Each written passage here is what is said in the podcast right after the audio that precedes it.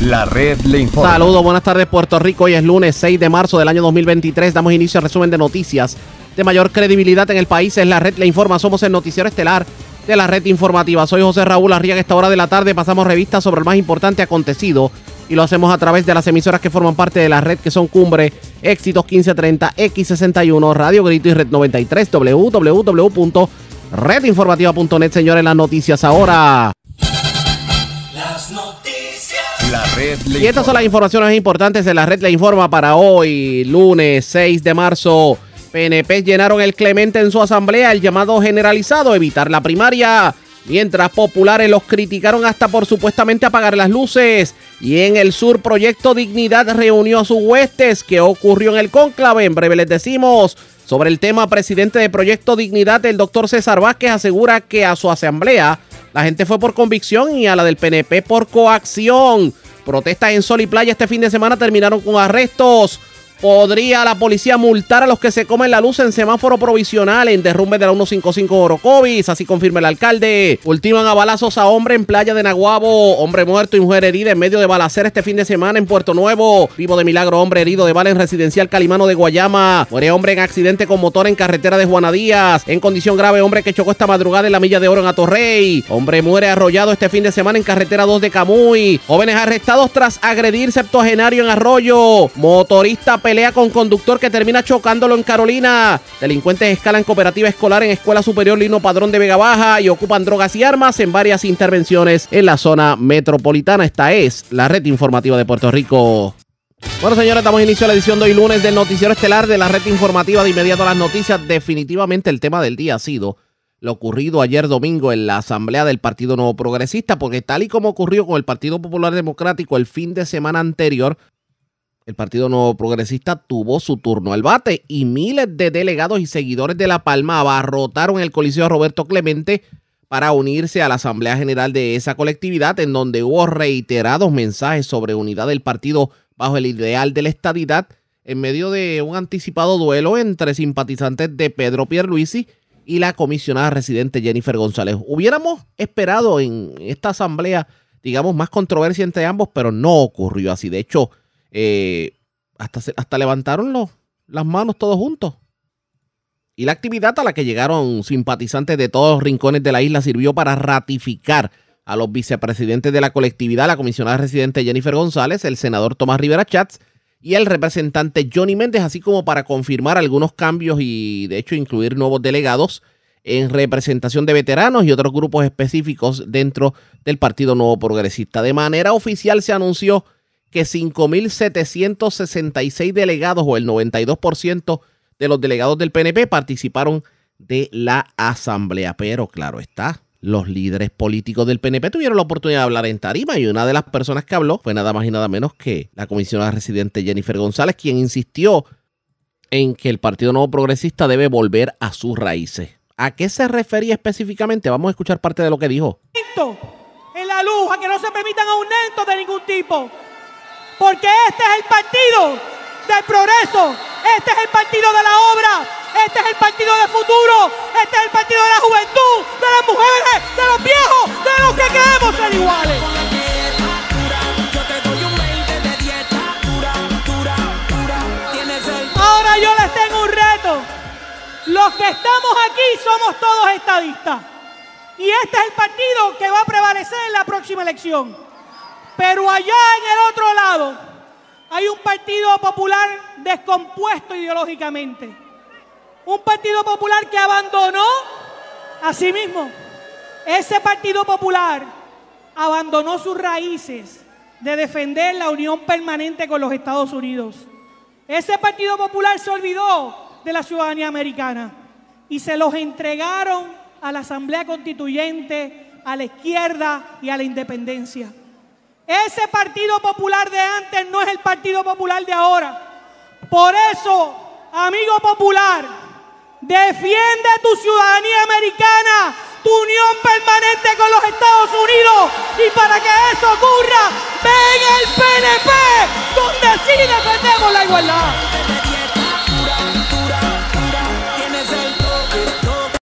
Y era obvio que íbamos a escuchar en medio de la actividad del Partido Nuevo Progresista, ataques directos al Partido Popular Democrático. Vamos a continuar escuchando a Jennifer González.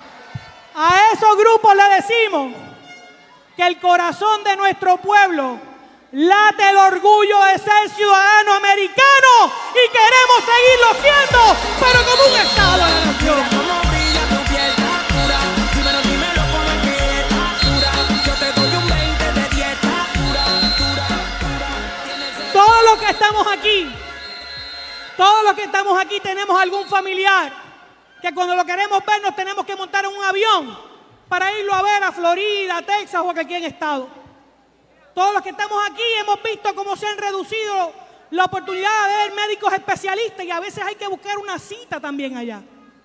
A veces para comprar productos ya no vamos al comercio de la esquina porque nuestro comercio también se cae y tenemos que visitar una página de Amazon. Este es el partido que quiere en el desarrollo, que quieren los pequeños y medianos comerciantes, que quieren la unidad de propósito, Y uno hubiera esperado algún tipo de indirecta de Jennifer González a, a lo que puede ser una candidatura a la, a la gobernación, pero no se dio, de hecho. Otro de los que tuvo la oportunidad de hablar en Tarima lo fue el actual vicepresidente y senador Tomás Rivera Chats. Escuchemos lo que dijo Tomás Rivera Chats.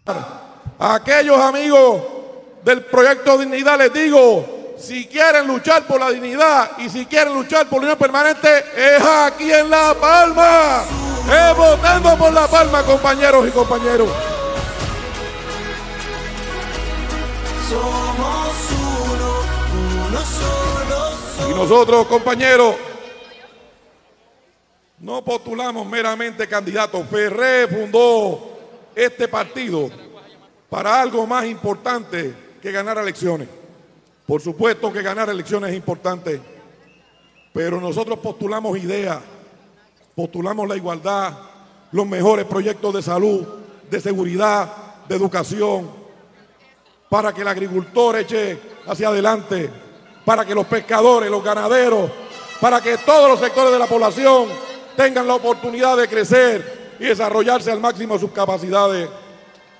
Pero esa lucha por la igualdad, compañeros y compañeras, requiere un compromiso de todos los que hoy nos congregamos aquí y aquellos que nos escuchan a través de los sistemas de comunicación.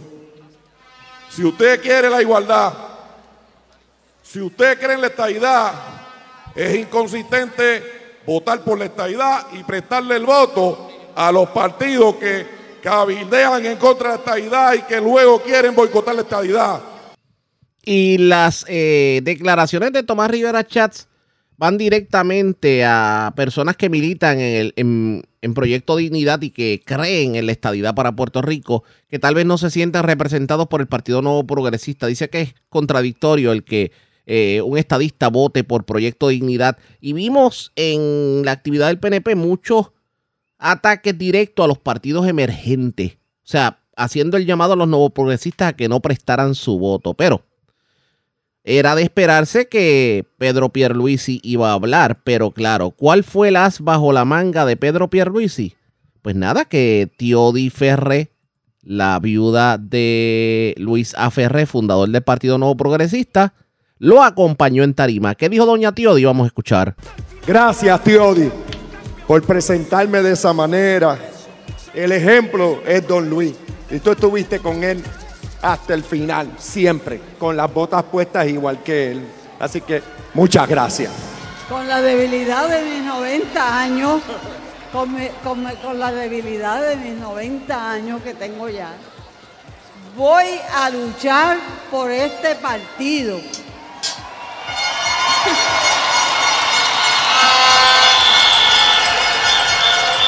Voy a luchar hasta el último momento que Dios me dé, porque yo creo que este partido es el partido, como decía Luis, el de los pobres, el de los humildes, de los que no tienen mucho. Así es que por eso yo estoy luchando por este partido.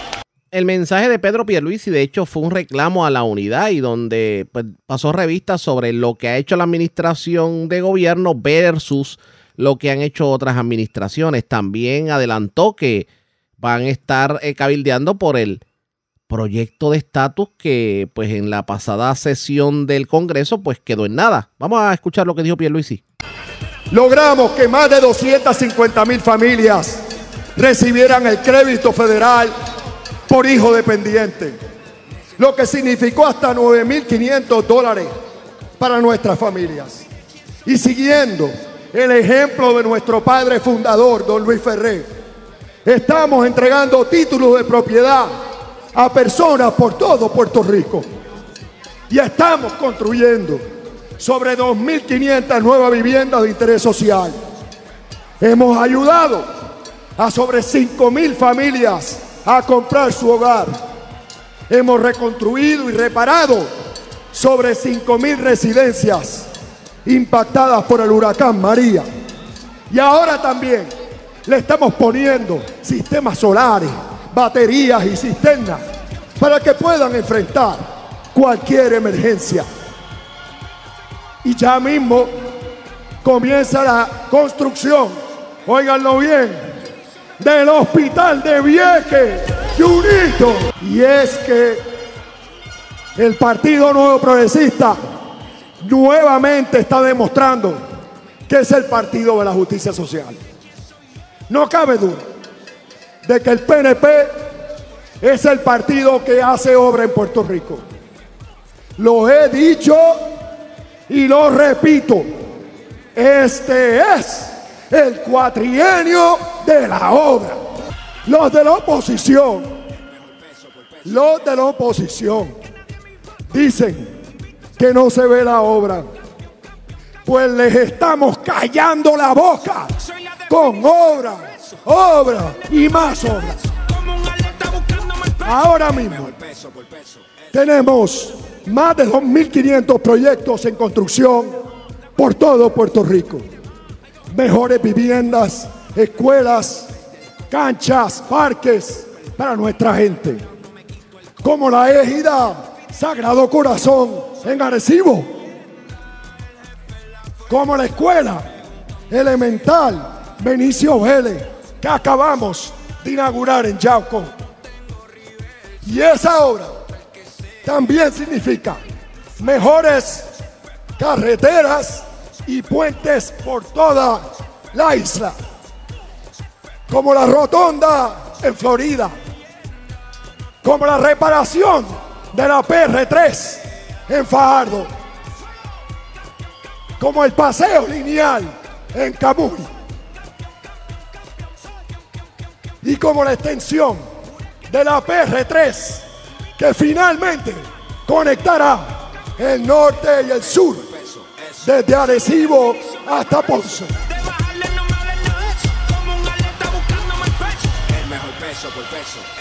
Yo les pregunto, ¿hay obra? ¿Se están viendo los chavos?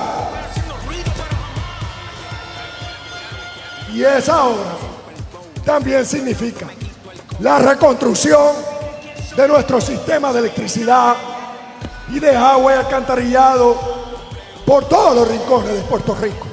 Pierluisi por lo menos eh, habló de la obra y aseguró que se está viendo la obra, pero hizo referencia directa a la reconstrucción del sistema eléctrico y sobre todo tomando en consideración las críticas la semana pasada precisamente por la decisión que se ha tomado en torno al plan de ajuste de la deuda en cuanto a la Autoridad de Energía Eléctrica que pudiera significar un dinero que tengamos que pagar adicional de energía eléctrica y también pues habló sobre el aumento a los empleados públicos, pero tomando en consideración que el pasado viernes la juez Laura Taylor Swain derogó el- la reforma laboral de esta administración. Aprovechó también el actual gobernador para hacer un llamado a sus huestes a llegar unidos al 2024, obviamente dejando entrever que no es saludable una primaria en el partido político. Pero este no fue el único partido político que llevó a cabo su asamblea este fin de semana, Proyecto Dignidad y Solo Propio, y allí aseguraron que si no ganan estas elecciones al menos llegarán en segundo. Vamos a pasar revista sobre eso, pero antes hacemos lo siguiente. Presentamos las condiciones del tiempo para hoy.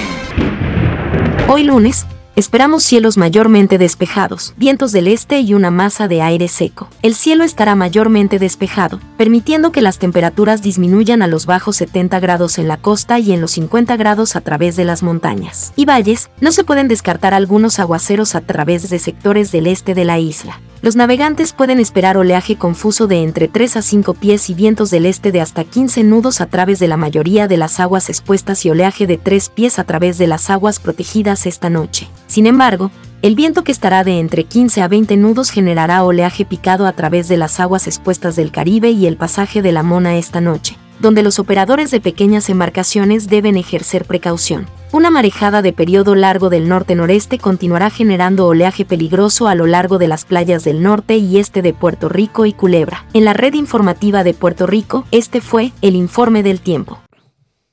La red le informa. Señores, regresamos a la red de informe, el noticiero estelar de la red informativa. Gracias por compartir con nosotros. La asamblea del Partido Nuevo Progresista no fue la única que ocurrió este fin de semana, porque en el sur se llevó a cabo la asamblea del partido Proyecto Dignidad y, allí estuvieron presentes sus principales líderes, entre ellos el doctor César Vázquez, eh, también estuvo presente la, eh, la senadora Joan Rodríguez Bebe, eh, la representante Lizy Burgos, entre otros. Pero vamos a escuchar lo que dijo, parte de lo que dijo Joan Rodríguez Bebe, porque le tiró como que una pollita al PNP, como que la asamblea del Partido Nuevo Progresista estuvo lleno de personas que fueron obligadas a asistir. Escuchen lo que dijo la senadora. Y esto que ustedes ven aquí, esto es el resultado del trabajo, del esfuerzo y de la voluntad de cada uno de ustedes.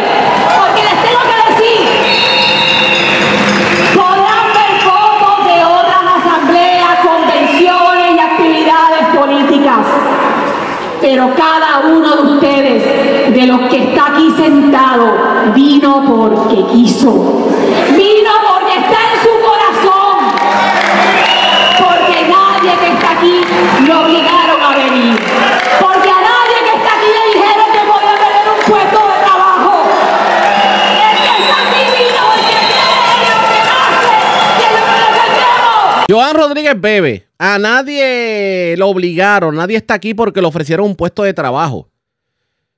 Tiró como que una indirecta al Partido Nuevo Progresista cuando su asamblea de ayer y también se llevó su agüita el Partido Popular Democrático. Vamos a hablar del tema. Yo tengo en línea telefónica al presidente del Partido Proyecto Dignidad, el doctor César Vázquez. Saludos, doctor. Buenas tardes, bienvenido. Saludos Arriaga, saludos a ti y a todo tu público. Gracias por compartir con nosotros. Nos estuvo curioso lo que decía Joan Rodríguez Bebe en la asamblea este fin de semana, que los que fueron a Ponce fue porque quisieron, no porque los obligaron o porque le ofrecieron un puesto. Eh, se le satisface lo que, lo que ocurrió el fin de semana en la asamblea de Proyecto Dignidad. Oye, superó nuestras expectativas, pero lo más impresionante fue el espíritu allí. Alegría, solidaridad, esperanza y sobre todo un- una expectativa de victoria. Eh, fue espectacular. Salimos con más fuerza, a pesar de todo el esfuerzo que se tuvo que hacer para, para realizar eh, la actividad. Arriaga, a Ponce la gente fue por convicción. Muchos de los que estuvieron ayer en el kilómetro Walker fueron por coacción. Allí se pasó lista. Y, yo creo que uno de los, los espectáculos más vergonzosos para el pueblo de Puerto Rico es ver empleados de las agencias de gobierno identificándose abiertamente con un partido político porque sabemos que uno de los principales problemas que tiene el gobierno de Puerto Rico es la politización extrema de, la, de las agencias de gobierno. Pero eh, sí te puedo decir algo. Nosotros eh, empezamos el proceso de erradicación de candidaturas regionales. Empezamos con lo que llamamos el Instituto de Dignidad, que es un proceso para educar a nuestra gente, para capacitarlo. Y por la tarde tuvimos un- unos momentos de mucha alegría. Eh, abrimos la sesión de la tarde con un grupo de plena de, de Ponce. Eh, después eh, tuvo su discurso eh, nuestra representante Lucy Virgo Núñez y después vino la senadora Rodríguez yo terminé con un discurso que buscaba darle un poco de dirección a la gente, un poco de visión, básicamente, dónde estamos, pero de dónde venimos, dónde estamos y a dónde queremos llegar. Fíjese, perdone que le interrumpa y en este. cómo vamos a llegar allí. Perdone que le interrumpa, doctor, pero fíjese, me trae algo interesante porque cuando surge Proyecto Dignidad tuvo muchas críticas de algunos sectores en cuanto a lo que es la filosofía de Proyecto Dignidad y parecería que lo que ha demostrado eh, Proyecto Dignidad en, en los últimos años es que hay muchas personas que en efecto reclaman que este tipo de filosofía se implemente en el país. Pero es importante para nosotros, lo que nosotros buscamos es, es un mejor gobierno, un gobierno honesto. El gobierno para la gente que piensa igual que nosotros y para la gente que no piensa igual que nosotros. Porque al final del día, Arriaga, el gobierno es como el huracán María. Nos cubre a todos, nos afecta a todos. Así que, de la misma manera que cuando tú le llevas el carro al mecánico o cuando le llevas un hijo enfermo a un médico, tú no le preguntas si va el domingo a la iglesia. De la misma manera, tú no debes preguntarle si la gente cree en Dios o no cree en Dios para, para creer si son capaces de, de gobernar bien a un pueblo. Porque el proyecto de unidad, que de hecho esa es la encerrona, tratar de vender la idea de que somos un partido religioso, no, la constitución de Puerto Rico en su preámbulo habla de poner nuestra confianza en Dios Todopoderoso. Y en ese mismo es que ponemos nosotros nuestra confianza. Pero nosotros no le exigimos ningún credo de fe a nadie y tampoco estamos sujetos a la, a la autoridad de ninguna institución religiosa. Somos gente que desde su fe viene a servirle a Puerto Rico, como lo han hecho muchos creyentes en, en, ambos partidos que nos han gobernado. El problema no ha sido eso. El problema ha sido que estos partidos han creado una cultura del pillaje, una cultura que ve al gobierno como la manera de ellos enriquecerse. Así que la propuesta fundamental del proyecto de unidad no es religiosa, es administrativa, tiene que ver con el gobierno, es gobernar bien para todo el pueblo, no solo para los amigos del alma. De esas, de, de esas propuestas que trajo Proyecto Dignidad y que se han legislado, se han presentado, ¿cuál usted entiende que ha sido, bueno, digamos el logro principal? Bueno, una de las primeras leyes que se firmaron en el cuatrenio tiene que ver con una propuesta que trajo la licenciada Lucy Domínguez sobre el tema de, la, de lo que se ha llamado alerta a Shanti. Esa, esa ley, cuando se ha implementado, ya ha salvado la vida ya a varios adultos en Puerto Rico. Hemos traído propuestas, de hecho, eh, el Instituto Domínguez ha presentado más de 90 eh, propuestas, proyectos, resoluciones. Eh, la oficina de la senadora Joan Rodríguez Bebe ha traído sobre 50 propuestas. En una de esas, donde ella es coautora, se atiende el problema de la corrupción gubernamental y hay una ley que establece que todo aquel que defraude al gobierno, al fisco, al erario público, tiene que responder en restitución y tiene que responder con sus bienes actuales o sus bienes futuros. Y hay múltiples propuestas que se han presentado, pero recuerda, nosotros somos uno en Cámara y en el Senado, realmente. Pretender que nosotros tengamos control de lo que ocurre en Cámara y en Senado, que obviamente no es realista. Pero anda, pero, o sea, son- Pero- pero- han sido voces fuertes, han sido voces fuertes por Sí, parte de no, Proyecto eso- Dignidad. Ah, claro, y ahí es la pregunta que yo le hago al pueblo de Puerto Rico. Imagínense que Joan y Felice no estuviesen en Cámara y Senado, ¿cómo sería la política puertorriqueña? Otra, completamente diferente. Y en ese sentido, aunque tenemos minoría, hemos hecho diferencia en la política en Puerto Rico. Si tenemos muchos más en Cámara y en Senado, pues sabes qué, podemos cambiar la dirección que llevamos como pueblo. Doctor, ¿y cuáles son sus expectativas para el 2024? Arriaga, yo espero que nosotros nos posicionemos, por lo menos, como la segunda fuerza política en Puerto Rico. La segunda fuerza política, me dijo. Que nadie, que, que nadie pueda gobernar en Puerto Rico sin que nosotros participemos O sea, que por ejemplo, pudiéramos ganar. Pudiera dominar a uno de los partidos principales, lo que me está diciendo. y pudiéramos ganar. Y aquí quiero decirte lo siguiente, este es el análisis de los números, no nuestros, los números que se han publicado por la Comisión Estatal de Elecciones. En las últimas elecciones nosotros tuvimos la tasa de participación electoral más baja, 55%. De ese 55%, Pierluisi ganó un 34%.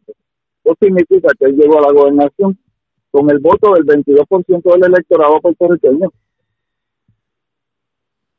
Y de ese 55, nosotros logramos capturar una gran cantidad que se alejaron del proceso electoral porque ya no se sienten representados, porque entienden que estos partidos ya realmente no los defienden. ¿Sabes qué? La historia política de Puerto Rico puede cambiar era drástica y, y, a- y nosotros apostamos a eso, a trabajar para que todo Puerto Rico conozca que el único partido conservador que realmente eh, representa los valores tradicionales de la comunidad puertorriqueña es Proyecto de Vida. Si yo comunico eso, créeme, debe ser que me mueve a Fortaleza en el 2025. Vamos a ver qué termina ocurriendo. Gracias por haber compartido con nosotros, doctor. Buenas tardes. Saludos, saludos, buenas tardes a todos. Como siempre, era el doctor César Vázquez, el presidente de Proyecto Dignidad. Él dice que espera que se muda el 2025 para la fortaleza. Vamos a ver qué va a terminar ocurriendo en este sentido. La política se pone en la mar de interesante. Manténgase la sintonía, usted no se despegue de la red informativa. La red le informa. Cuando regresemos, el alcalde de Orocovi, Gardi Colón, que habló con nosotros en la mañana de hoy, es de los que cree que no se debería dar la primaria en el PNP, que se debería buscar una forma para armonizar los bandos. Aprovechó para reaccionar de otros temas, sobre todo, señores. La policía va a estar pendiente los que se comen la luz en el derrumbe de la 155. Con eso y más regreso en esta edición de hoy lunes del Noticiero Estelar de la Red Informativa. La red le informa. Señores, regresamos a la red Le Informa. Somos el noticiero estelar de la red informativa. Gracias por compartir con nosotros. En la mañana de hoy, el alcalde de Orocovi, Gardi Colón, eh, propuso, por lo menos él es uno de los que entiende que se debe evitar la primaria dentro del Partido Nuevo Progresista. Y hubo muchas personas en la Asamblea del PNP que hicieron ese reclamo, ese llamado a evitar una confrontación entre Jennifer González y Pedro Pierluisi. Hablamos con el alcalde sobre ese y otros temas. De hecho, comenzó hablando sobre pues el orocobeño que hizo historia ayer en el San Blas. Es la primera vez que un puertorriqueño gana el San Blas desde su creación. Vamos a escuchar lo que tuvo que decir el alcalde de Oroco, Vicardi Colón. Pues mira, este, eh, de, hecho nos, nos enteramos acá este, a eso desde las 7 y más o menos y 10 de la mañana, este, eh, todo el mundo contento, eh, eufórico por la victoria de Alexander. De verdad que estamos eh, sumamente complacidos por la por la gesta de él. Historia, definitivamente. ¿Quién hubiera pensado que un orocobeño se llevara el San Blas? Cuando aquí siempre el San Blas se lo llevaba siempre un, un etíope. Sí, no, definitivo. Estamos más que satisfechos. Eh, Alexander ha demostrado ser uno de los fondistas más preparados de, to- de, Puerto Rico. Este, ha estado, ha- tiene un montón de marcas a nivel de a nivel de Puerto Rico. Este, ha participado en eventos internacionales, pero eh, me consta que se ha estado preparando para lo, haber logrado esto y gracias a Dios pues lo hizo. Dígame algo, ¿cómo está Orocovis con el deporte? Generalmente hablándose en cuanto a facilidades, en cuanto a, servicios, en cuanto a oportunidades deportivas, ¿qué me dice? Pues mira, yo eh, yo te invito a que eh, eh, recorramos este, nuestras facilidades, veamos la cantidad de personas que eh, frecuentan estas facilidades, especialmente los parques y canchas y la pista. Este, de verdad que nosotros tenemos un equipo de trabajo en recreación y deporte eh, bien eh, comprometido, eh, no únicamente con las facilidades, pero también con el deporte de nuestro pueblo. Eh, nosotros tenemos equipos de baloncesto, voleibol, este, múltiples equipos de, de atletismo eh, que eh, todos los días frecuentan nuestras facilidades y pues le- y le dan servicio también a nuestra gente, a nuestros especialmente jóvenes. O sea, que por lo menos las oportunidades deportivas en Orocovi están. Sí, definitivo, definitivo. Y ¿verdad? cuando uno eh, compara facilidades eh, en nuestro pueblo versus facilidades en otros pueblos, las de nosotros están bien superiores eh, y, es debido precisamente al empeño de- del público, pero también de nuestros empleados que todos los días salen a la calle a, dar, a, dar, a darle mantenimiento y hacer deporte en nuestro pueblo. Vamos a la asamblea del Partido Nuevo Progresista, que definitivamente ha sido noticia en el día de hoy. Obviamente, lo- las imágenes hablan por sí solas, pero nunca falta la crítica. Y el Partido Popular Democrático le criticó hasta que apagaran las luces en el Clemente. ¿Qué pasa por su mente cuando escucha, por ejemplo, Luis Vega Ramos decir que aquí estaban tratando de ocultar los verdaderos números de la gente que asistió? Mira, de verdad que pues, esas cosas da- dan gracia. Este, lo- ustedes que estaban allí este, y, eh, son testigos de la cantidad de personas que habían, lo organizado que estaba, eh, todo eh, transcurrió, corrió de, de una manera eh, eh, buenísima, buena, el ambiente era uno pegajoso. Eh, ¿Verdad? Eh, esto, ¿verdad? Uno coge las cosas de quien vengan, pero nosotros, los PNP, estamos satisfechos con lo que ayer transcurrió. verdaderamente se, se respiró aire de unión a pesar de este run run continuo de una posible primaria a la gobernación. Mira, eh, los, los, los procesos políticos, especialmente de los partidos principales, eh, y la ley así lo permite, que eh, eh, hay un proceso de primaria donde eventualmente escogemos a todos los candidatos en diferentes posiciones. Si es una primaria a la gobernación, estamos preparados, lo hemos pasado otras veces. A pesar de esas primarias hemos, tenido- hemos rivali- eh, rivalidado, eh, pero lo que hemos lo que hemos respirado ayer, respiramos ayer y seguimos respirando durante el día de hoy es que estamos unidos y que eh, si surgiera una primaria eh, vamos a enfrentarla. ¿Y usted cree que la primaria no va, no va a, de alguna manera, a lacerar al Partido Nuevo Progresista con miras a la reelección? No creo que con, con miras a que eventualmente prevalezcamos. Eh, Nosotros estamos acostumbrados a eso. eh, y eh, la, la mejor evidencia es las primarias que hemos tenido y que eventualmente hemos ganado.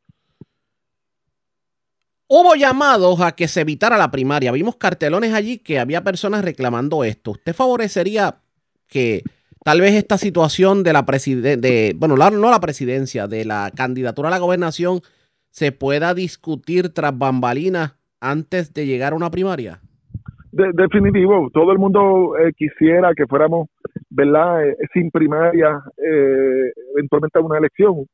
Eh, y, to- y todo el mundo prefiere eso, pe- pero si la hubiera, pues, eh, es un derecho que, que, que la ley cobija, pero también estamos preparados para enfrentarlo.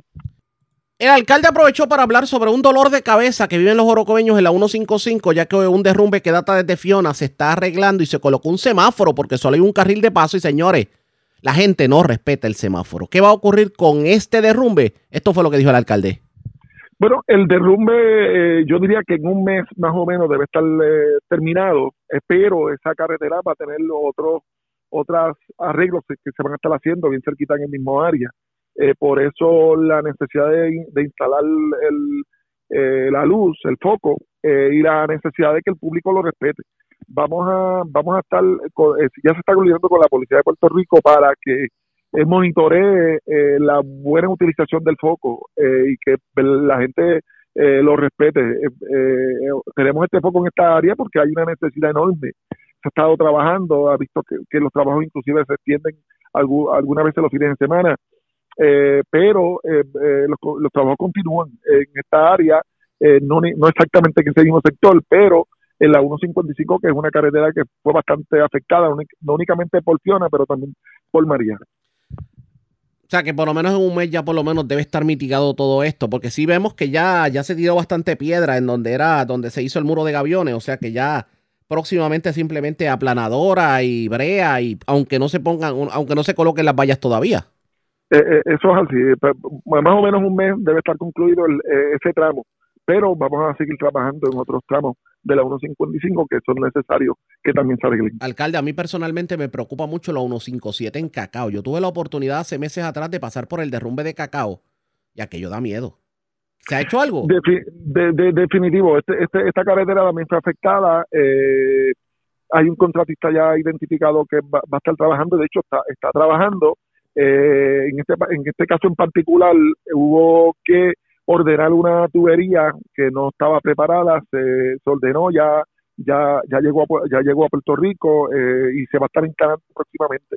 Este- esta área se está monitoreando para que ¿verdad? No, no, no tenga eh, situaciones que lamentar, eh, no únicamente por el contratista, pero también por la autoridad de carretera. O sea que va- eh, eh, esto se va a seguir trabajando para que eventualmente se repare totalmente la carretera. Enhorabuena, definitivamente. ¿Hay otras vías de rodaje que le preocupen y que se mantengan trabajo en estos momentos? El, me preocupa grandemente la 156. 156 es una carretera bien afectada por no únicamente María, pero también por Fiona.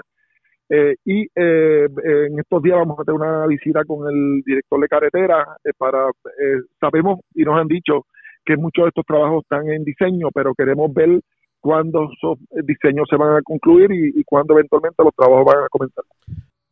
Y ya que estamos hablando de trabajos, la Junta de Control Fiscal le tiene detenido dineros a los municipios y muchos de esos dineros tienen que ver con los trabajos de mitigación de Fiona que van a hacer los municipios para recuperar este dinero. Esto fue lo que dijo el también jefe de la Junta de Gobierno del CRIM. La pasada tuvimos, de hecho, eh, eh, conversación con el gobernador con relación a esto. eh, de la manera como eh, se trabajó el proyecto de ley para asignar este dinero, la, la, la Junta tiene objeción. eh, le estamos proponiendo al señor gobernador que enmiende eh, la ley para eh, ¿verdad? Eh, asignarle eventualmente este, este este millón de dinero a los municipios con bajo otro concepto y que eventualmente la Junta pueda pueda aprobarlo. Eh, eh, fue- fueron conversaciones que tuvimos la semana pasada con el señor gobernador, esperamos que así se haga y eventualmente el dinero llegue a los municipios porque nos hace falta. ¿Qué significaría que este dinero no llegue? Pues mira, en el caso de nosotros, este, nosotros estamos eh, proponiendo en el- que este dinero se use para cubrir el 10% eh, de la, de la asignación federal para eh, lo- cubrir los gastos de Fiona. Eh, o sea, a- hasta eh, el gobierno federal está cubriendo un 100% hasta, hasta cierta fecha, pero de- después de esta fecha en adelante, el- los gobiernos municipales tienen que cubrir un 10%. Eh, estamos proponiendo que este, en el caso de nosotros este dinero se utilice para eso y que la ley se enmiende en ese sentido. Eh, como no habla eh, específicamente eh, de eso, eh, la Junta tiene objeción. Oiga, ¿y cómo un municipio puede trabajar si le quitan el millón de dólares? Si le quitan el dinero que, que, pues ustedes ahora tienen que aportar por lo de la reforma de salud. Si para colmo le quitan los fondos COVID y tienen que continuar obviamente en la lucha contra el COVID, pero con fondos municipales. ¿a qué va a llegar esto? Eh, ha sido difícil, eh, Ariaga, y pero uno tiene que. Sa- saber este administrar, rendir el dinero, este, utilizar el dinero de manera bien responsable para que para eventualmente poder eh, cubrir todas estas cosas. Expresiones del alcalde de Orocovi, Cardi Colón. Así las cosas, el alcalde se une al coro de voces que están procurando de alguna forma el que se evite una primaria dentro del Partido Nuevo Progresista. ¿Ocurrirá eso? Ustedes pendientes a la red informativa. La red le informa. Vamos a una pausa cuando regresemos las noticias del ámbito policíaco más importantes acontecidas, entre las que tenemos que destacar este fin de semana ocurrió de todo. Asesinaron a un hombre en la playa de, de Naguabo. También un hombre fue ultimado a balazos, una mujer herida. Esto fue en Altamira, en Puerto Nuevo. Y vivo de milagro se encuentra un hombre herido de bala en el residencial Calimano de Guayama. También murió un hombre en un accidente con motora en la carretera 149 de Juana Díaz. Y en condición grave se encuentra un hombre que chocó esta madrugada en la Milla de Oro en Atorrey. Señores, escuchen esto. Dos jóvenes fueron arrestados porque agredieron a un septuagenario. Ellos le chocaron con la motora el vehículo, el septuagenario se bajó y le entraron a cantazo. Con eso y más regresamos luego de la pausa en esta edición de hoy lunes del Noticiero Estelar de la Red Informativa.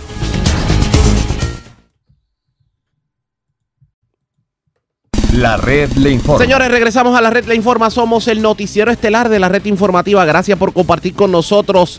La criminalidad en Vieques ha disparado de tal forma que se han reportado más asesinatos que lo que estábamos acostumbrados a ver. Y no solamente eso. Más de 15 vehículos han sido incendiados en Vieques de manera de, forma maliciosa. Y ante ello, el alcalde de Vieques, Junito Corsino, levantó la bandera de la preocupación. Aseguró que aumentarán los efectivos de la policía para combatir la criminalidad, pero sí hizo un llamado al gobierno central. Vamos a escuchar parte de lo que dijo el alcalde de Vieques, Junito Corsino. según me comentan ellos, es eh, la reforma que tienen ellos, ¿verdad? Eh, que los limita a hacer muchas de, de, lo que se hacía antes, muchas intervenciones que se hacía antes. Pero nada, en el caso de Vieques, por un momento, hoy te puedo decir que llevamos tres asesinatos en lo que va del año, es preocupante. Mm. Tener tres asesinatos, más estos dos niños, como digo yo, que fueron dos niños de 19 y 20 años, conocidos por mi familia, porque hasta uno de ellos se queda en mi casa. Entonces son bien allegados a mí, los conozco bastante bien a ambos y es lamentable que esté pasando esto, ¿verdad? O, que haya pasado esto en el municipio de Vieques. Hoy en día son 27 eh, agentes, eh, en un total, cuando yo era policía habían 45. ¿Eso de la policía estatal? De la policía estatal. Nosotros tenemos una policía municipal mínima, solamente tenemos cinco eh, policías municipales, tenemos dos en la academia queríamos tener 10, pero el difícil reclutamiento ¿verdad? de estos jóvenes mm. o de, esto, de este potencial para ser un policía pues es bien escaso, más en, Puerto Rico y más en el municipio de Vieques. Estamos trabajando con un proyecto también que esto fue con la comisionada Jennifer González, eh, lo radicamos, se radicó en el Congreso y fue aprobado de 500 mil dólares para cámara de seguridad. Eso va a ser para lo que es el malecón, la intención más transitada y todo el área del casco urbano. Eh, también dialogué, he dialogado también con el señor Alexis Torres, el secretario de Seguridad Pública también al respecto. Eh, me indicó de que va a enviar, o que envió ya refuerzos y va a enviar nuevos eh, policías cuando se gradúen la academia para que estén adscritos aquí a la, a la municipio de Vieques. También me informó también de que había hablado ¿verdad? con las agencias federales para poder destacar lo que es en Vieques una base quizás de Coast Guard o de, o de CBP para poder este, reforzar lo que es eh, el área marítima. Mira, en el caso de Vieques, pues no te, no se sabría decir porque acuérdate que ellos tienen su base en Ceiba y ellos pues, no desconocemos cuántos agentes hay ahí, eh, qué lancha sale, esto es algo verdad que ellos trabajan con confidencialidad. Entonces, que esa área no te puedo ahondar mucho sobre ella, pero sí, el patrullaje en la isla municipio de Vieques es necesario. Eh, como ustedes pudieron ver también que llegaron aquí a Vieques, pudieron notar que hay muchos turistas en la isla municipio de Vieques, no tan solo verdad norteamericanos, orientales, hindúes, siempre abunda mucho turismo todo el año en Vieques. Eh, Vieques tiene unos atributos, ¿verdad? Porque estamos recalcando lo negativo, pero lo positivo son muchas cosas más que que tapan lo que es lo negativo, ¿verdad? Nos preocupa lo negativo, lo que pasa en Vieques, pero en cuestión del turismo, pues sabemos que es una industria que ha progresado en la isla municipio de Vieques. En un momento hubo un asesinato en el área azul, en el, y hubieron unos turistas que ese día había llegado un mini crucero, que eso fue hace varios años atrás, eh, gracias a Dios no ha sucedido nuevamente, pero pues en esa área, pues yo estoy seguro que esa gente eh, indicaron o, pensaron no volver más a la isla municipio de Vieques referente a eso. Claro. Y esas fueron las declaraciones del alcalde de Vieques, Junito Corsino, audio cortesía de JFR. Lo cierto es que hay preocupación no solamente de, del alcalde, sino de la ciudadanía y de los comercios en torno al alza dramática en la criminalidad, muchos robos, mucho vehículo incendiado y también se han reportado incidentes violentos. ¿Cómo se le va a poner el cascabel al gato? Pendientes a la red informativa. Mientras, señores, vamos a noticias del ámbito policíaco, lo más, lo más importante ocurrido en el... Y comenzamos en la zona sur de Puerto Rico porque una persona murió en un accidente con motora ocurrido en la carretera 149, jurisdicción de Juana Díaz. Es Luz Morel, oficial de prensa de la policía en Ponce, quien nos trae detalles en vivo. Saludos, buenas tardes. Sí, muy buenas tardes a todos. Según nos informan, en horas de la madrugada de hoy, ah, eh, fue reportado un accidente de hechos ocurridos en la carretera 149, kilómetro 71.7, frente a las instalaciones de Foral en Juana Díaz. Según información preliminar, que mientras el conductor de la motora marca Suzuki conducía por la mencionada vía de rodaje y por circunstancias que se investigan al momento, este perdió el control y cayó al pavimento, resultando con heridas de carácter que le causaron la muerte en el acto. El conductor al momento no ha sido identificado por la policía. Relacionado a este accidente, al momento se investiga si el mismo eh, tiene es a causa por unos equinos que se encontraban en la vía de rodaje, ya que un guardia de seguridad de dichas instalaciones indicó que al momento de estos hechos habían unos equinos en, en el lugar. El agente Ramón Velázquez de Patrullas Carreteras Ponce realiza la investigación correspondiente, esto en unión al agente Jesús Mangual de Servicios Técnicos y Fiscal de Turno. Al momento nos indican que la vía de rodaje continúa cerrada y se les recomienda a los conductores tomar como vías alternas carretera de la PR 52 y carretera número uno. Eso es lo que tenemos hasta el momento. Gracias por la información. Buenas tardes. Muy buenas tardes a ti. Gracias. Era Luz Morel, oficial de prensa de la Policía en Ponce del Sur. Vamos al sureste de Puerto Rico porque las autoridades intervinieron con varias motoras. Obviamente ayer fue el Maratón San Blas y tiende a ser un día en donde se ve mucha motora en la calle. También, señores, se reportó un incidente violento en el residencial Calimano de Guayama, eh, allí una persona pues recibió varios impactos de bala. También dos adolescentes fueron, dos jóvenes como tal, fueron arrestados porque estos jóvenes viajaban en una motorita, impactaron el vehículo de un, sexagen, de un septuagenario. Obviamente él se va a reclamar y le dieron tremenda pela al septuagenario, tanto así que lo dejaron casi en condición crítica. La, esto ocurrió en Arroyo, la información la tiene Carmen Herrera, oficial de prensa de la policía en Guayama. Saludos, buenas tardes. Muy buenas tardes. Una agresión fue reportada a eso de las 5 de la tarde del sábado en hechos ocurridos en la calle 9 de la urbanización Extensión Valles de Arroyo del mismo municipio. Según alegó el querellante, quien es una persona de edad avanzada que fue agredido por un individuo en diferentes partes del cuerpo. El perjudicado fue transportado hasta una institución hospitalaria donde la doctora Foster diagnosticó trauma en ambos ojos, hombro y rodilla derecha, por lo que fue dejado en observación. Este caso fue consultado con el fiscal de turno, quien citó el caso para una fecha. Además, una agresión fue reportada eso a las 3 y 6 de la mañana de ayer en hechos ocurridos en el residencial Calimano del pueblo de Guayama. Según la información, una llamada al sistema de emergencia 911 informó que en el lugar se escucharon unas detonaciones. Al llegar los agentes del distrito de Guayama encontraron a Eddie Ramos López en el interior de un vehículo Nissan Sentra agredido en diferentes partes del cuerpo. Ramos López fue transportado hasta una, institución hospitalaria donde el doctor Ojago diagnosticó herida abierta en la parte baja de la espalda y trauma en diferentes partes del cuerpo. Además, en este incidente, el vehículo tenía un impacto de bala en el cristal delantero. Este incidente fue referido a la División de Agresiones del Cuerpo de Investigaciones Criminales de Guayama para continuar con la investigación. Por otra parte, personal de negociado de la Policía de Puerto Rico intervinieron a eso de las 11 y 26 del día de ayer con tres hombres por la ley de tránsito en el expreso 52 kilómetros 64.3 en dirección de San Juan hacia Ponce, jurisdicción de, de Salinas.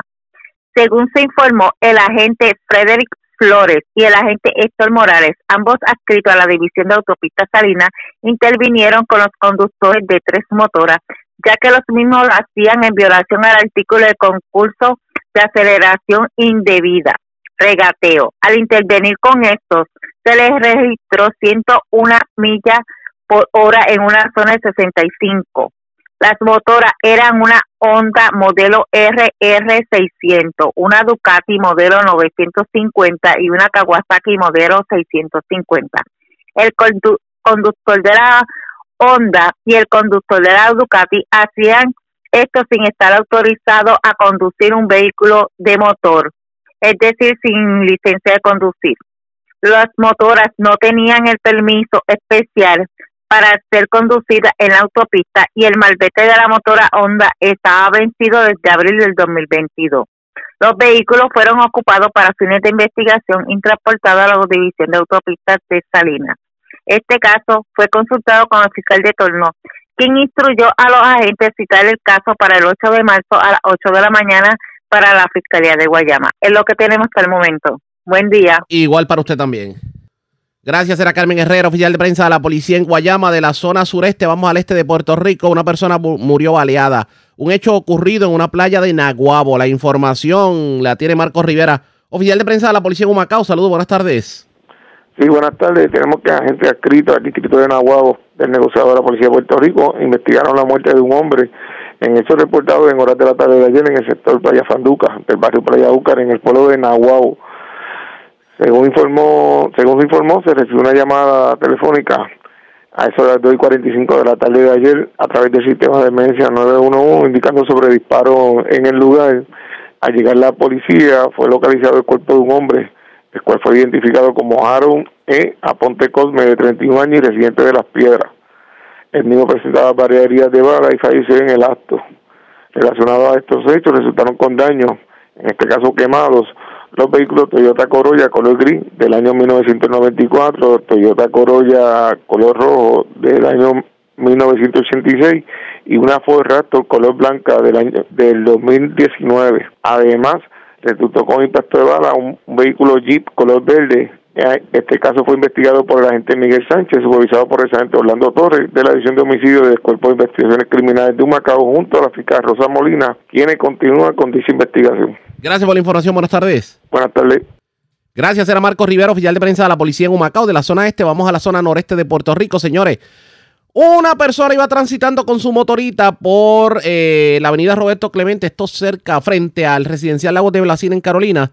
Aparentemente un vehículo se le pegó demasiado y por poco lo impacta. Él comenzó a discutir con el dueño del vehículo, pero el dueño del vehículo se le fue detrás y en efecto más adelante lo impactó. La información la tiene José Catalán, oficial de prensa de la policía en Carolina. Saludos, buenas tardes. Saludos, buenas tardes, Ariaga, y saludos a los que escuchan. Eso es correcto, Ariaga. Agente adscrito al precinto de Carolina Sur del negociado de la Policía de Puerto Rico investigaron una agresión grave reportada a las 2 y 37 de la tarde de ayer, domingo 5 de marzo del 2023, en la avenida Roberto Clemente, frente al residencial Lagos de Blasina, en Carolina.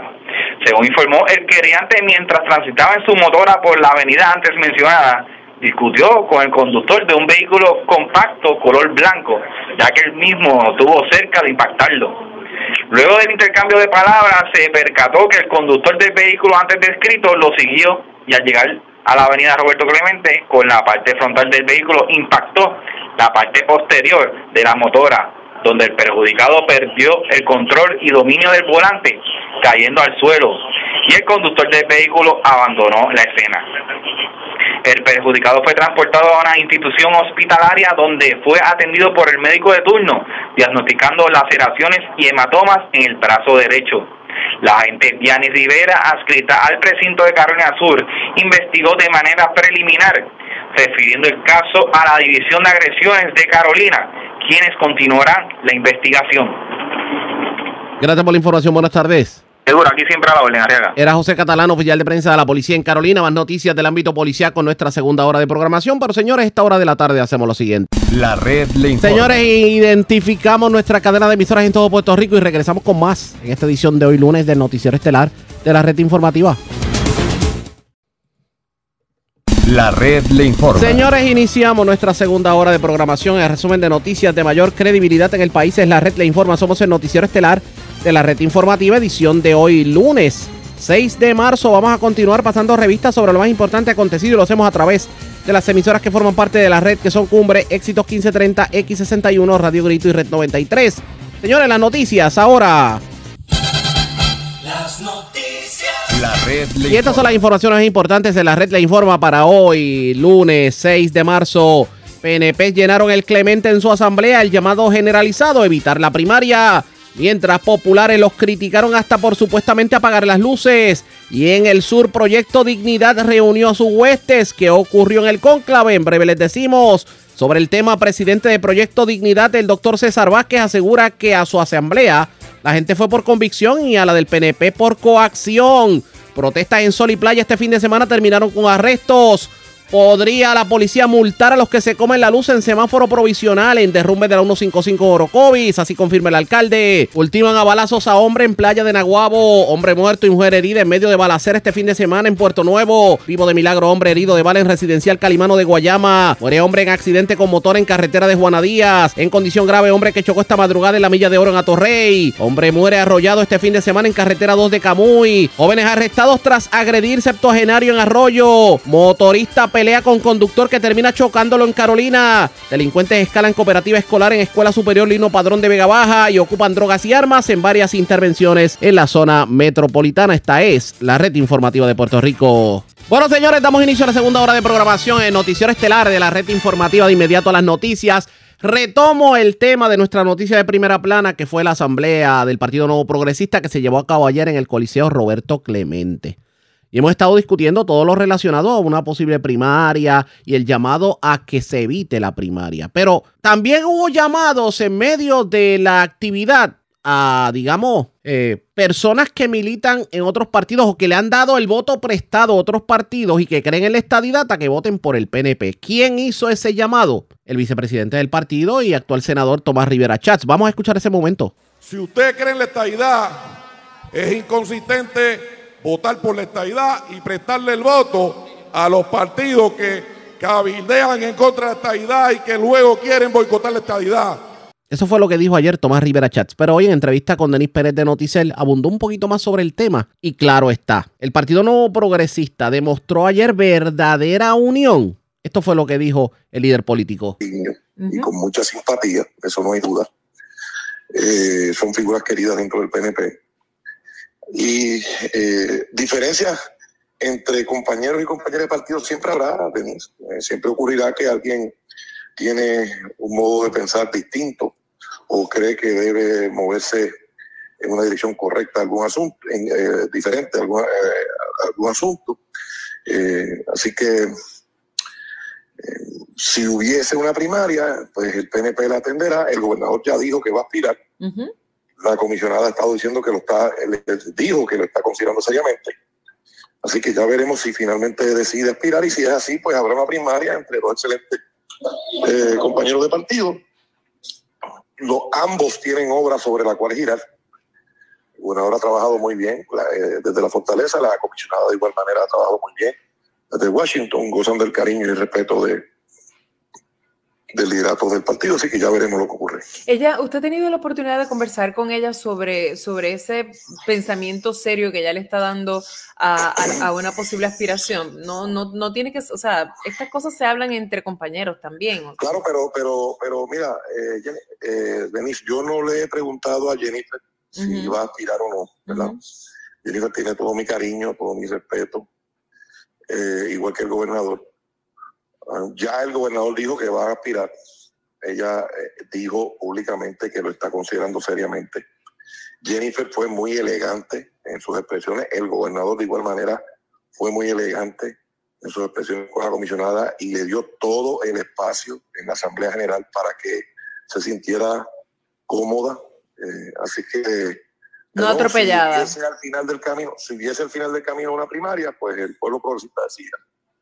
Usted comparte, yo he, estado hablando con eh, diversos líderes en estos, en estos días sobre lo que, pas- lo que eh, pensaban que iba a pasar y luego cuando ocurrió la asamblea. Y por ejemplo, eh, Gabriel Rodríguez Aguiló, Gregorio Matías, con quien hablé también esta, este, en la semana pasada, dice que en sus visitas a los pueblos, ellos lo que entienden es que la gente le pide que no haya primaria, que se evite una primaria. ¿A usted le pasa igual?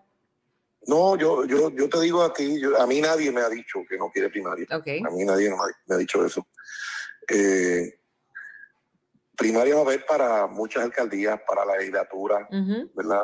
Quizás para la comisaría, quizás para la gobernación. Eh, la primaria es un proceso democrático. Y si hay primarias, pues se atienden y al final lo importante es la unidad. Usted no se cierra a que no ocurra, usted no se cierra a que no ocurra una primaria. Bueno, Denise, es que, es que la- el gobernador dijo ya que va para. Por eso, pero usted prefiere que no haya. Bueno, lo que pasa es que no es un asunto sobre mi preferencia. ¿ok? O sea, mira, los partidos políticos, Denis, tienen que mirar todo este ejercicio de seleccionar los hombres y mujeres que van a tener la papeleta sin apasionamiento. Tienen que mirarlo de forma tal que estemos seguros de cuáles son los hombres y las mujeres que tienen la mejor opción de triunfo independientemente de la simpatía, independientemente de la afinidad, independientemente del cariño. Así que si las opciones de triunfo son diferentes a las que pensamos hoy, pues entonces tenemos que movernos en esa dirección. Si las opciones de triunfo son las que tenemos hoy, pues tenemos que mantenerlas. Pero eh, comenzar tan temprano a, a- a cerrar posibilidades, pues no me parece que es un ejercicio inteligente. El propio gobernador Luis lo dijo, dijo que él no tiene problema, que si hay primaria, pues que se van a celebrar y, y ya se demostró ayer en la asamblea la apertura y la elegancia con la que se atiende a todo el mundo y se le da el espacio a todo el mundo. Y si hubiera una primaria, bienvenida sea.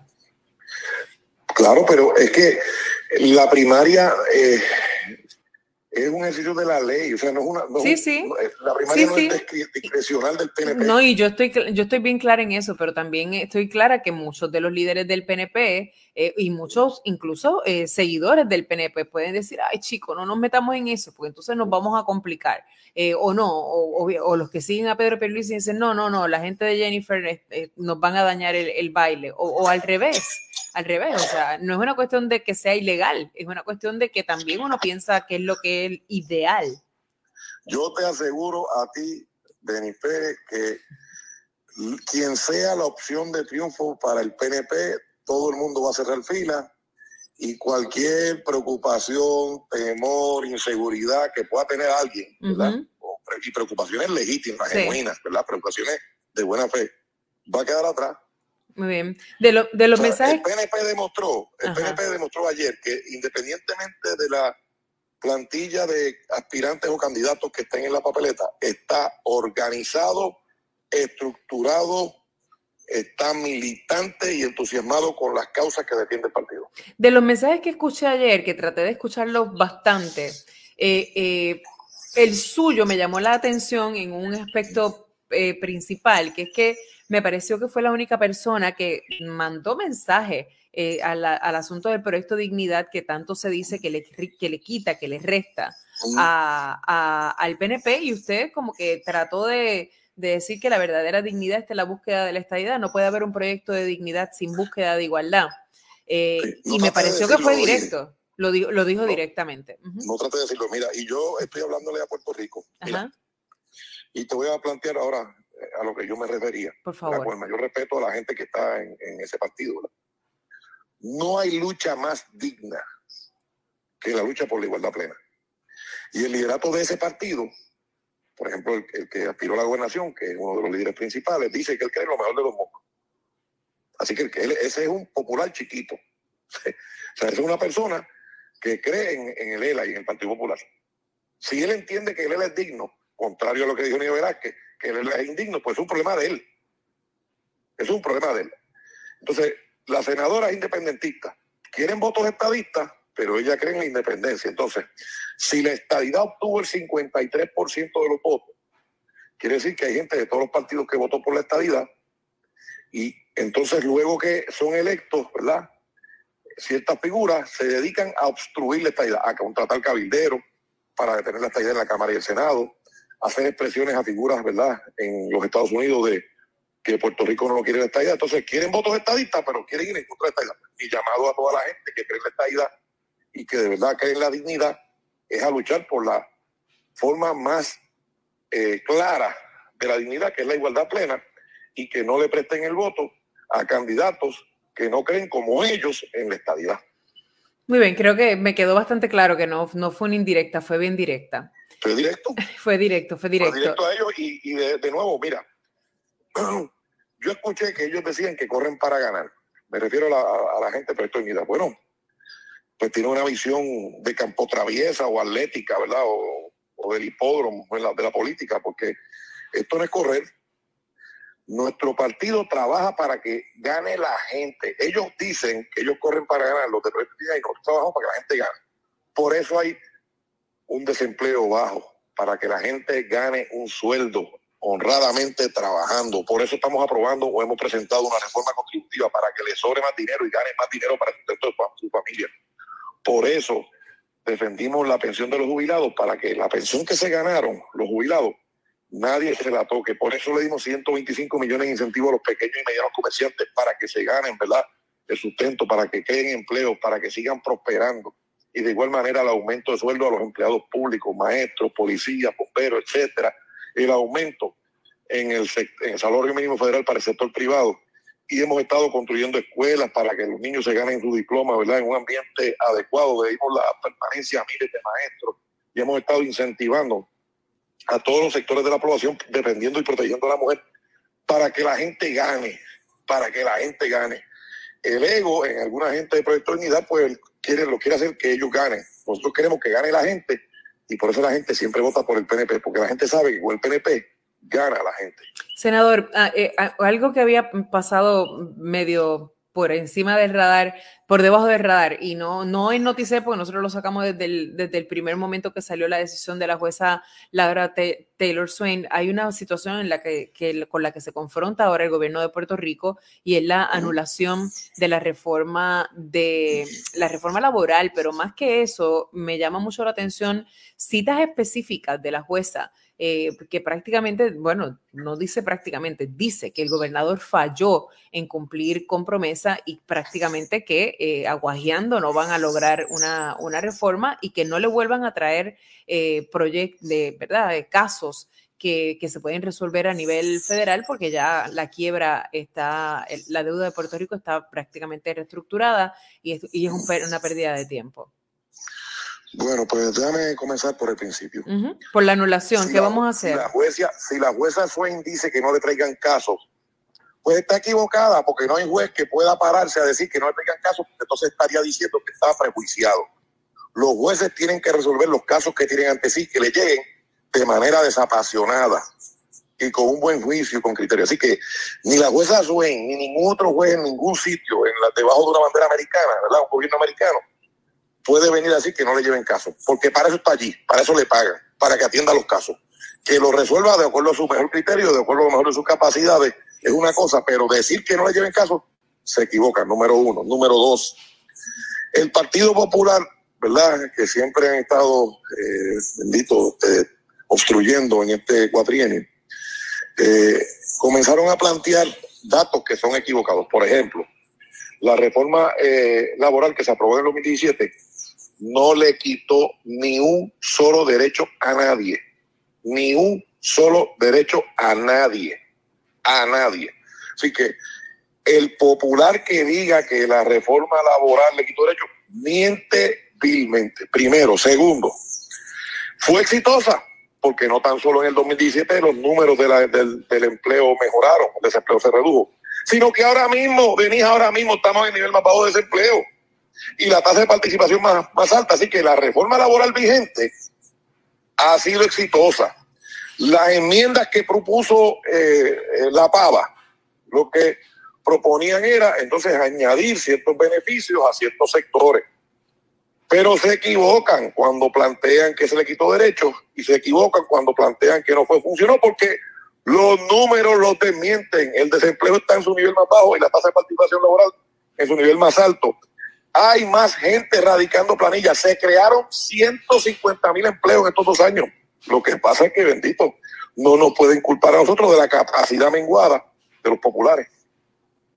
Está anulada. ¿Cuál, cuál es el estado vigente? Perdóname, ¿cómo que cuál es el estado vigente? Eh, de, en, la, en, términos laborales, o sea, había, había una... Que todos los, todos los trabajadores que previo al 2017 tenían derecho los quieren. Exacto, intactos. exacto. Todos sus derechos.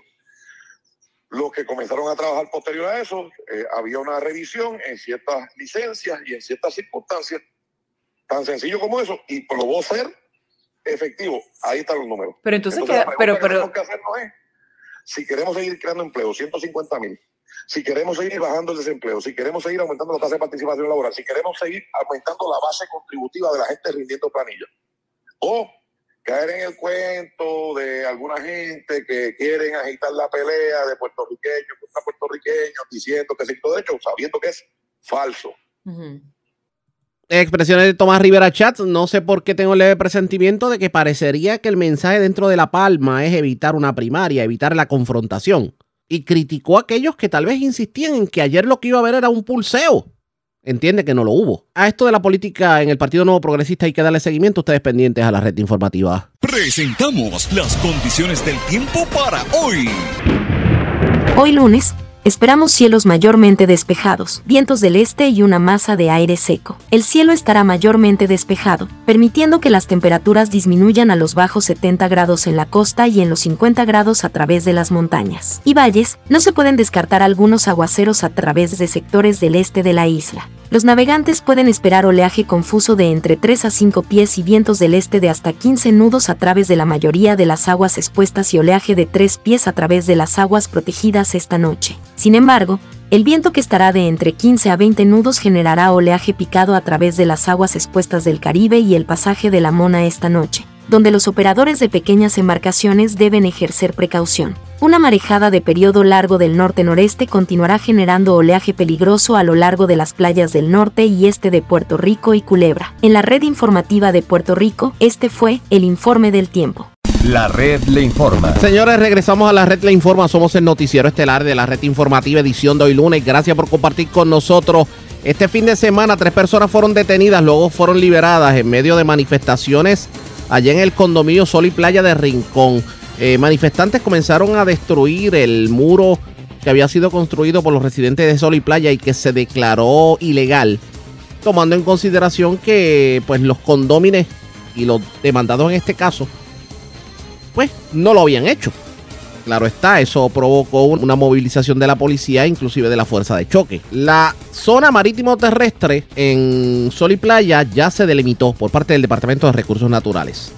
Y entienden los manifestantes que eso es un logro, pero si usted creía que todo iba a quedar en eso, se equivoca. Los manifestantes van mucho más allá que simplemente exigir la zona marítimo terrestre en Sol y Playa en Rincón, que ya lo lograron porque el gobierno, en este caso el Departamento de Recursos Naturales, les dio la razón. Pero ¿hacia dónde se dirigen los cañones en estos momentos? Escuchemos lo que tuvo que decir el líder ambientalista Eliezer Molina. de las agencias de gobierno obtiene un permiso fraudulento y construye aquí. Y si el Tribunal Supremo llega a hacer lo que tiene que hacer, pues entonces coge de una vez y por todas el caso que se está formando, sea aquí o donde sea, y el resultado que se aplique según dicta la ley. Porque de lo contrario va a continuar la confrontación porque el pueblo se educó. ¿Usted entiende eso, gobernador? Es usted, le corresponde a usted. Mire, acabe de una vez y por todas. Dígale a recursos naturales que propulse la sesión de título ya. Aquí Campamento Carey no está. No está. Escuche esto. Reclamando la zona marítimo terrestre. Los bienes de dominio público marítimo terrestre. Ese reclamo ya lo ganamos. Ahora es dos pasos. Darle legitimidad al deslinde que se le va a presentar, que contiene todos estos componentes. Los tiene bien marcados, de forma profesional. Y lo otro es que se ordene hacer una sesión de título ya. ¿De qué? De los bienes públicos, gobernador. Porque el balcón de tu primo, mira, hasta aquí. Arriba está. ¿Eh? Pero es que eso no es problema. Ni de mis hijos, ni de mis nietos que tendré, ni de los que la gente tiene hoy día, ni de ninguno de los puertorriqueños. No es problema nuestro que ellos hayan hecho las cosas mal. Cuando usted envía a la policía de Puerto Rico aquí, gobernador, están parados en una acción de una, perdón, en una reacción de una acción fraudulenta, porque ellos no han hecho la sesión de título, entonces le están diciendo a usted que están en propiedad privada, están en propiedad pública, gobernador. Son bienes públicos.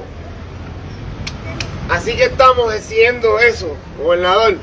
Esto se acaba cuando usted decida los bienes públicos son cedidos tanto aquí en los almendros, como en la cueva del indio, como en la cueva golondrina, como en Salinas y como cada punto que en Puerto Rico haya un recurso que necesite que nosotros lo rescatemos por la falta de acción de usted y de todos los que lo antecedieron. Es un problema histórico que usted lo puede resolver mañana. Usted no lo hace. Campamento Carey y todos los campamentos que se están formando por el país van a ser la cristonita que le van a tumbar tanto el poder a esta acción fraudulenta. De esta gente, de usted y de todas las personas que han utilizado esto para hacer millones de dólares con los recursos naturales de Puerto Rico, quitándolos a, nuestros hijos, comenzando con los múltiples Airbnb que ahora controla tu familia y que por eso Puerto Rico tenía que ser una zona de oportunidades en el 99% de todo nuestro islote, nuestra peña. Pero hoy peleamos por esto, mañana vendrá lo otro.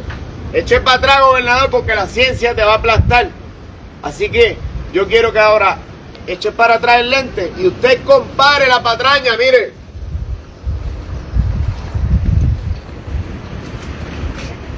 Todo lo que esté de esta línea hacia allá está en un lugar público, un Miren lo interesante, eh, en este video de las redes sociales de, del otrora candidato a la gobernación y líder ambientalista Eliezer Molina. Es un muro que está en el área de sol y playa. Da la casualidad que el dibujo lo colocan para delimitar lo que ellos entienden es legal y es ilegal. Y da la casualidad que todos los balcones que están en el edificio, ellos lo ponen en una zona que le llaman la zona de salvamento. O sea, que pudiéramos decir entonces que esto pudiera implicar hasta, hasta el derribo del, del edificio. ¿Cuánto prosperará este reclamo de los ambientalistas? Eso está por verse pendientes a la red informativa. La red le informa. Cuando regresemos más noticias del ámbito policíaco y mucho más en esta edición de hoy lunes del noticiero estelar de la red informativa. La red le informa. Señores, regresamos a la red Le Informa. Somos el noticiero estelar de la red informativa, edición de hoy lunes. Gracias por compartir con nosotros. Vamos a más noticias del ámbito policíaco. Vamos esta vez a la zona metropolitana porque, señores, una, un joven fue asesinado, una mujer resultó herida de bala. Un hecho ocurrido en la madrugada del domingo. Esto en el sector Altamira, en Puerto Nuevo. También eh, una persona recibió golpes y en medio de una discusión. Esto ocurrió en la zona de Atorrey, específicamente en la calle Mallorca del- de la urbanización Floral Park de Atorrey. También las autoridades intervinieron en varios, en varios sectores, entre ellos eh, en la calle Elías, en la calle Sánchez de Santurce, en la calle Williams de Barrio Obrero, en el negocio El Frede, en el residencial Luis Llorens Torres. En los lugares ocuparon drogas, armas y dinero en efectivo. Iliana Echevarría, oficial de prensa de la policía en el cuartel general con detalles. Saludos, buenas tardes. Saludos, muy buenas tardes. Tenemos que una muerte violenta fue reportada a eso de las 4 y 21 de la madrugada de ayer. Hechos ocurridos frente a un negocio en la carretera 19 que ubica en el barrio Altamira, jurisdicción de Puerto Nuevo.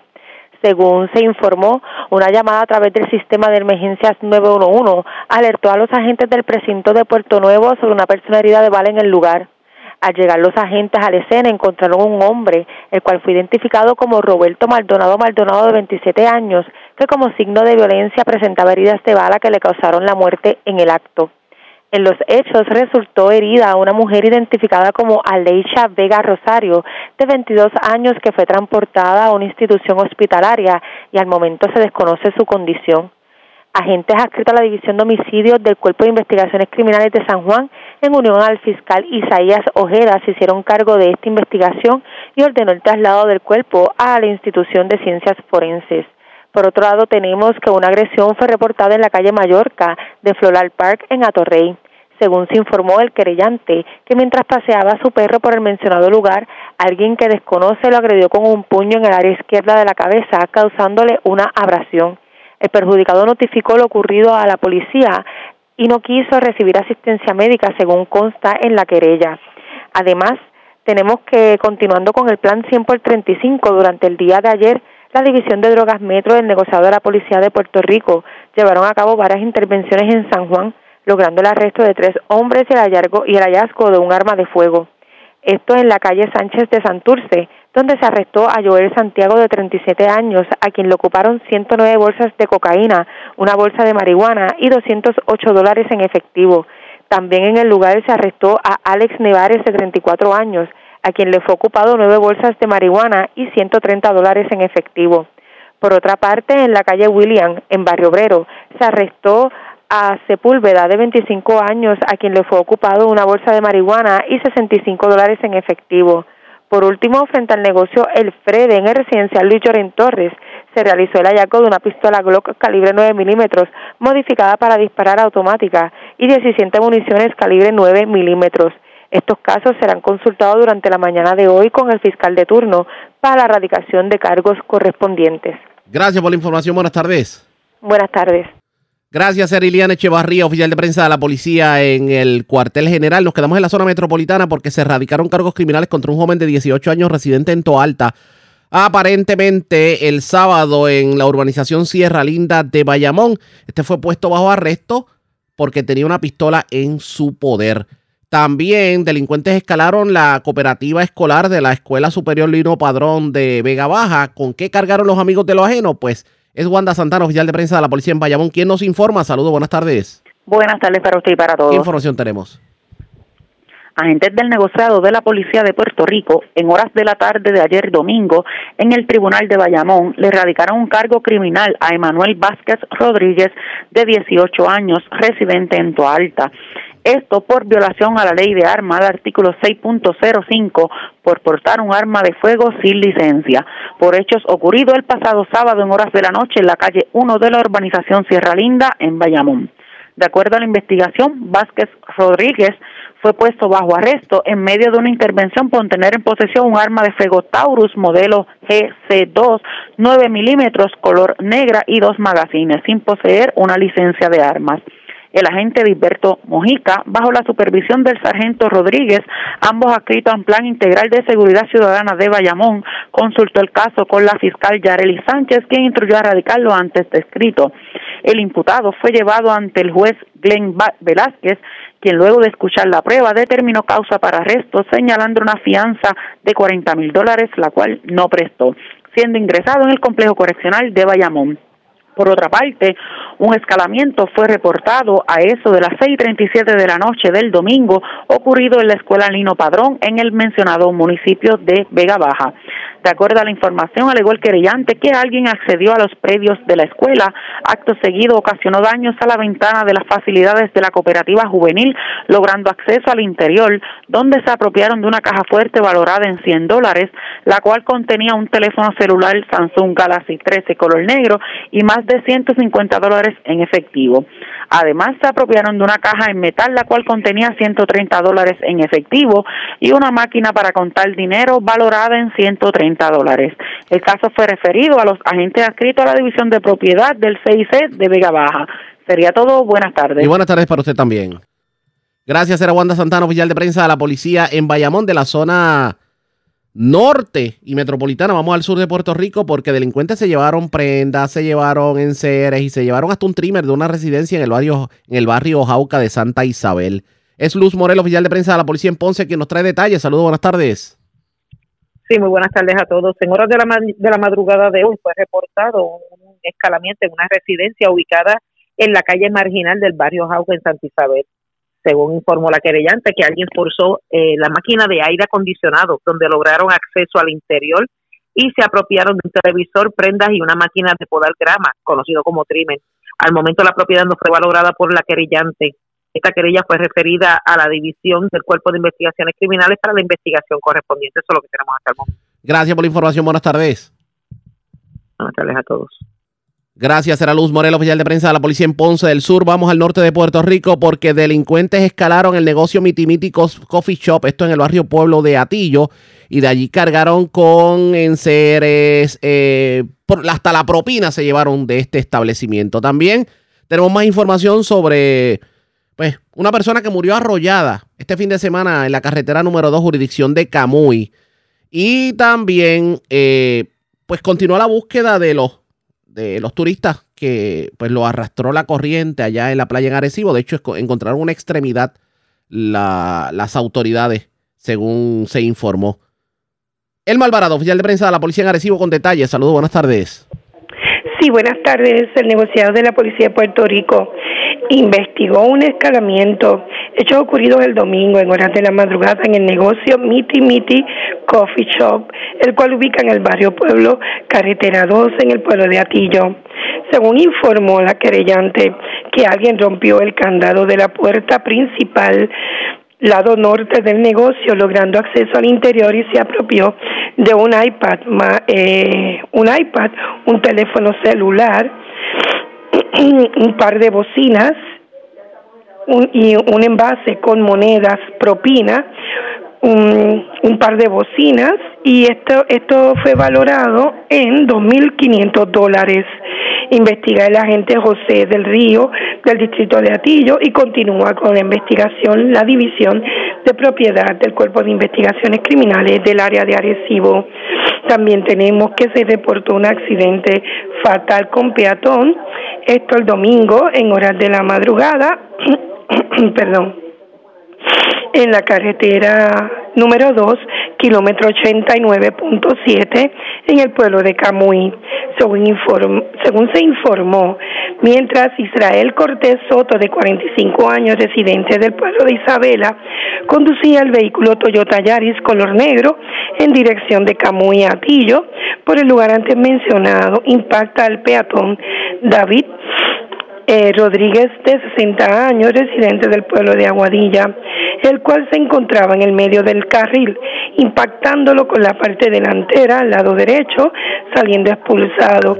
El peatón cayó al pavimento, recibiendo heridas que le causaron la muerte en el acto, y luego que González Rodríguez cae al pavimento, este fue arrollado por un vehículo Toyota Prius, el cual era conducido por Fernando Luis Quiñones, de 50 años y residente de Aguadilla, quien se detuvo en el lugar. Investigó el agente Jorge Angelucci de la División de Patrullas de Carretera de Arecibo, quien consultó el caso con el fiscal Ariel Chico Guarbe de la Fiscalía de Arecibo, quien or- ordenó ocupar los vehículos para fines de inspección y el levantamiento del cadáver. También tenemos que el domingo en horas de la tarde Jonathan, Jonathan Rivera y Ángel Rosado, buzos de manejo de emergencia municipal de Arecibo, encontraron una extremidad, pierna en la playa Caracoles de la carretera 681 de Arecibo. La extremidad será enviada al Instituto de Ciencia Forense para la investigación correspondiente. Agentes del negociado de la Policía de Puerto Rico, adscrito a la División de Homicidio del Cuerpo de Investigaciones Criminales, en unión al fiscal de turno, continuarán con la investigación. Los agentes del negociado de FURA, Policía Estatal, Policía Municipal, Manejo de Emergencias del área de Arecibo y la Guardia Costanera continúan en la búsqueda de la persona arrastrada por la corriente marina. Esto en la pla- playa Caracoles de Arecibo, donde aún no se ha podido dar con, esta, con el cuerpo de esta persona. Eso es todo lo que tenemos por el momento. Que tengan todos buenas tardes. Y buenas tardes para usted también. La red le informa. Señores, vamos a una pausa y regresamos a la parte final del noticiero estelar de la red informativa. La red le informa. Bueno, señores, regresamos esta vez a la parte final del noticiero estelar de la red informativa de Puerto Rico. ¿Cómo está Estados Unidos? ¿Cómo está el mundo a esta hora de la tarde? Vamos a la voz de América. Nos tienen un resumen completo sobre lo más importante acontecido en el ámbito nacional e internacional. Estados Unidos anunció este mes un nuevo paquete de ayuda militar para Ucrania. Esto sucede al mismo tiempo que el presidente Joe Biden recibió al canciller alemán Olaf Scholz para coordinar nuevas estrategias de apoyo a Kiev. En la Casa Blanca hacemos contacto con Jorge Agobian, quien nos tiene los pormenores. Jorge, adelante. Yasmín, un apoyo que se mantendrá durante el tiempo que sea necesario, según insistió el presidente Joe Biden durante esta jornada. Eso pese a los cuestionamientos que ya hay en el Congreso de Estados Unidos por la multimillonaria suma de dinero que se ha enviado en el último año a Ucrania. Durante esta jornada aquí en la Casa Blanca, en esa reunión bilateral, el presidente Biden aprovechó para agradecer el apoyo de Alemania y en realidad el de todos los socios occidentales de Estados Unidos. Dijo que hay mucho más por delante. El nuevo paquete de ayuda militar de unos 400 millones de dólares incluye vehículos blindados capaces de lanzar puentes y permitir que las tropas crucen ríos. Es la trigésima tercera partida de fondos estadounidenses para Ucrania, que suman ya más de 30 mil millones de dólares. Reunido con el canciller alemán en la Casa Blanca, el presidente Joe Biden reiteró el compromiso estadounidense para seguir apoyando a Ucrania y elogió la cooperación con Alemania.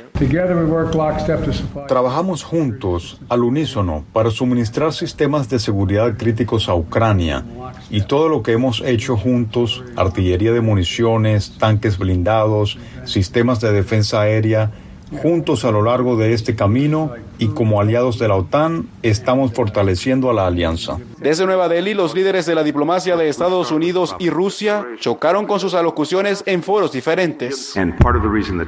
Y parte de la razón por la que países mucho más allá de Europa también están tan enfocados en esto es porque saben que podría tener un efecto en ellos. Si permitimos con impunidad que Rusia haga lo que está haciendo en Ucrania, entonces ese es un mensaje para los posibles agresores en todas partes de que también pueden salirse con la suya.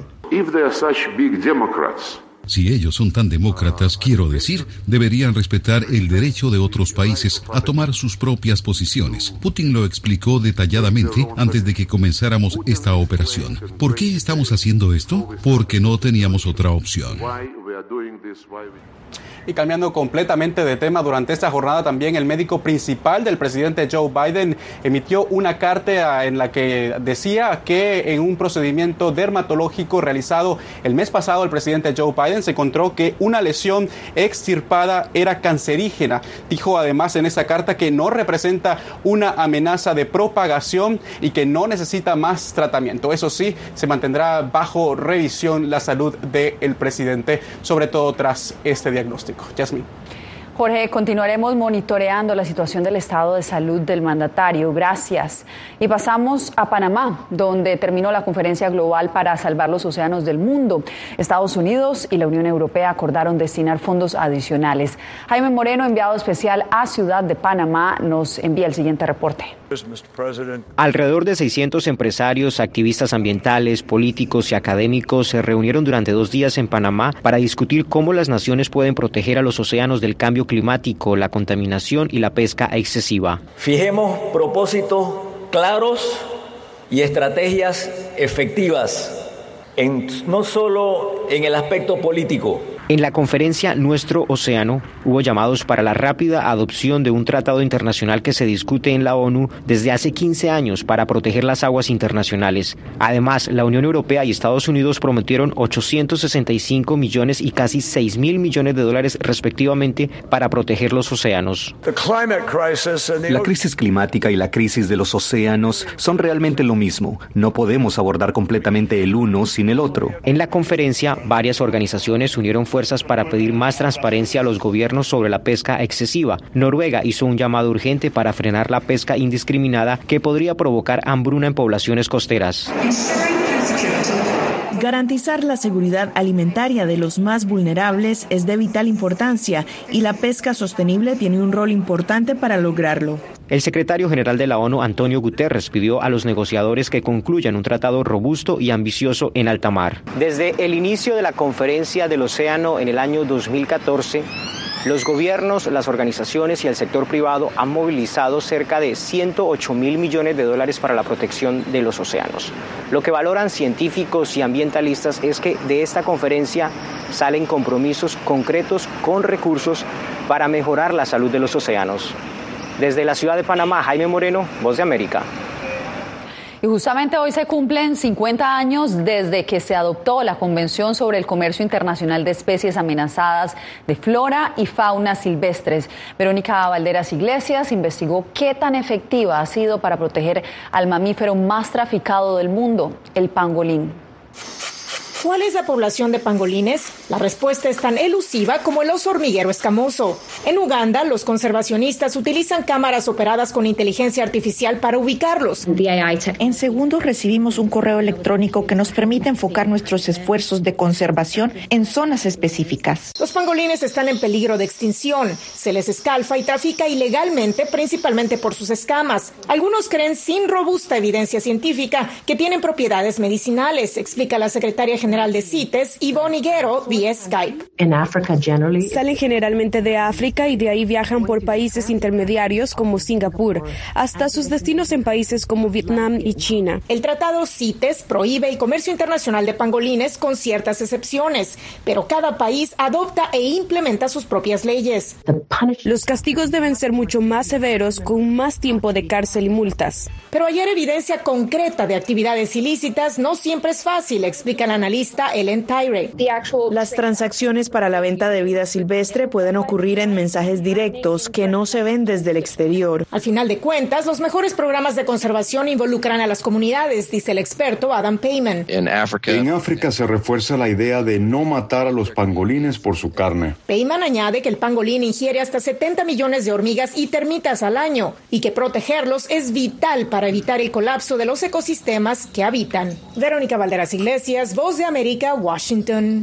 Nueva York sigue enfrentando la crisis migratoria sin asistencia del gobierno federal y ahora busca desesperadamente fondos para suplir las necesidades básicas de los migrantes que han llegado recientemente a la ciudad. Ángela González con la información. La alcaldía de Nueva York estima que los servicios básicos de vivienda, alimentación y educación hasta junio para los casi 49 mil migrantes que han llegado a la ciudad costarán más de 4 mil millones de dólares. Por ello ha recortado 1,2 millones de dólares del programa para acceso al lenguaje y de traducción lo que ya resienten padres de familia. No hay mucha productividad, o sea, en el lenguaje de ellas, todavía no aprenden inglés, todavía no se puede diferenciar la escuela que les enseñen inglés. La falta de apoyo de fondos federales tiene al gobierno local en una lucha buscando fondos en organizaciones comunitarias que reunieron un aporte de 2,2 millones de dólares una pequeña fracción del presupuesto proyectado para poder seguir proveyendo albergues. Pues primeramente aquí el, el hotel que nos recibió y ahí estamos bien, pues estamos bien bacana ahí.